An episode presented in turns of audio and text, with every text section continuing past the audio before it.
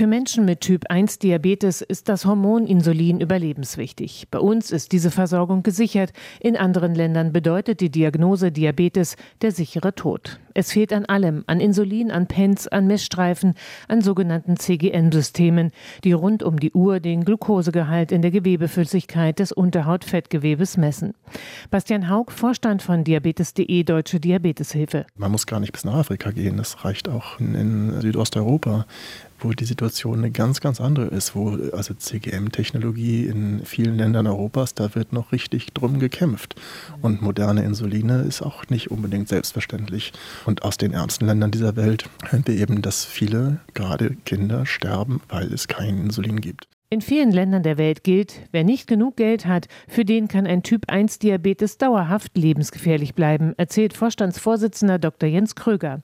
Selbst in Ländern, die eigentlich eine exzellente Gesundheitsversorgung haben. Es gibt in USA, ja, einem so hochentwickelten Land, gibt es viele Menschen, die müssen ihr Insulin mit Typ-1-Diabetes strecken, strecken heißt aber nicht, dass die gut eingestellt sind, sondern die müssen ihr Insulin strecken, weil sie sich das sonst nicht finanzieren können. Bastian Haug traf vor kurzem einen jungen Mann mit Typ-1-Diabetes aus dem westafrikanischen Staat Liberia. Er sprach ihn auf das Thema Selbsthilfe an, die in Deutschland sehr aktiv ist. Er wollte wissen, wie das in seinem Land läuft. Ob er Freunde hat mit Diabetes und ob er sich mit denen austauscht. Und er sagte immer nein. Und ich habe das nicht verstanden, weil ich mir gedacht habe, Mensch, Selbsthilfe ist doch so was Tolles und mit anderen reden, die das auch haben. Und er hat immer nur abgelehnt. Ich habe gedacht, der, der, versteht mich nicht oder der will das nicht. Oder, hm. und irgendwann merkte ich, dass er irgendwie frustriert wurde. Und habe ich gefragt, was, was ist denn los?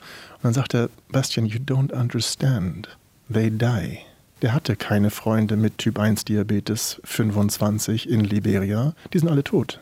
Die gibt es nicht mehr. Für Bastian Haug war dieses Gespräch ein Schock und ein Grund mehr, sich für eine bessere Versorgung weltweit einzusetzen.